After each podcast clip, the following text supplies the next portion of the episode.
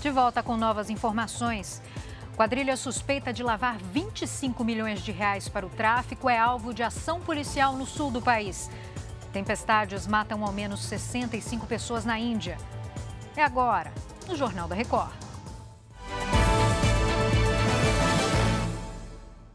Oferecimento: Bradesco. Nunca execute arquivos enviados por e-mail ou mensagem.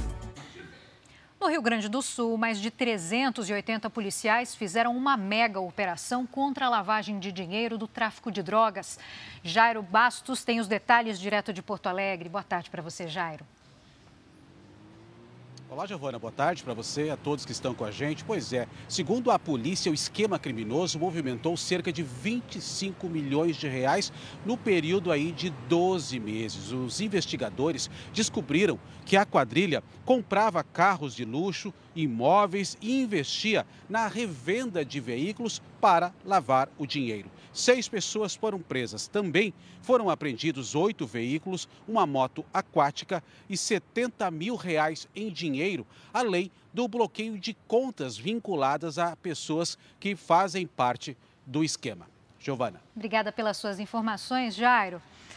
A Justiça determinou que as investigações sobre as joias recebidas pelo ex-presidente Jair Bolsonaro em viagens oficiais sejam enviadas ao Supremo Tribunal Federal. O Ministério Público foi acionado em março para apurar o caso dos presentes do governo da Arábia Saudita para então primeira-dama Michele Bolsonaro. A decisão de hoje é da Justiça Federal de Guarulhos. Em Santa Catarina, o Corpo de Bombeiros e a Marinha fazem buscas por dois pescadores desaparecidos. Eles saíram para pescar ontem na região da Ilha das Aranhas, em Florianópolis, e não voltaram. Segundo a Capitania dos Portos do Estado, os dois homens de 78 e 28 anos estavam em uma lancha de pequeno porte. Hoje cedo, uma aeronave foi acionada para ajudar na operação. O desemprego caiu em sete estados e também no Distrito Federal. Os números são do segundo trimestre. A taxa de desemprego ficou em 8% em todo o Brasil. Na comparação com os primeiros três meses do ano, a redução foi de 0,8 ponto percentual.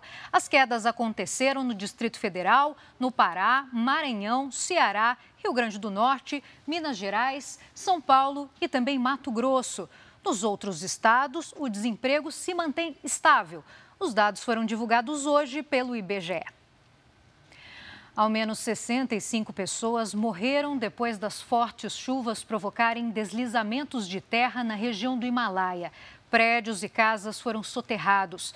Equipes de resgate buscam por dezenas de desaparecidos.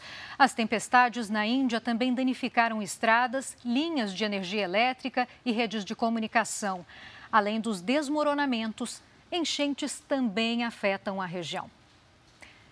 Chega ao fim essa edição. Continue com Passaia, com Cidade Alerta. Um ótimo fim de tarde para todos vocês.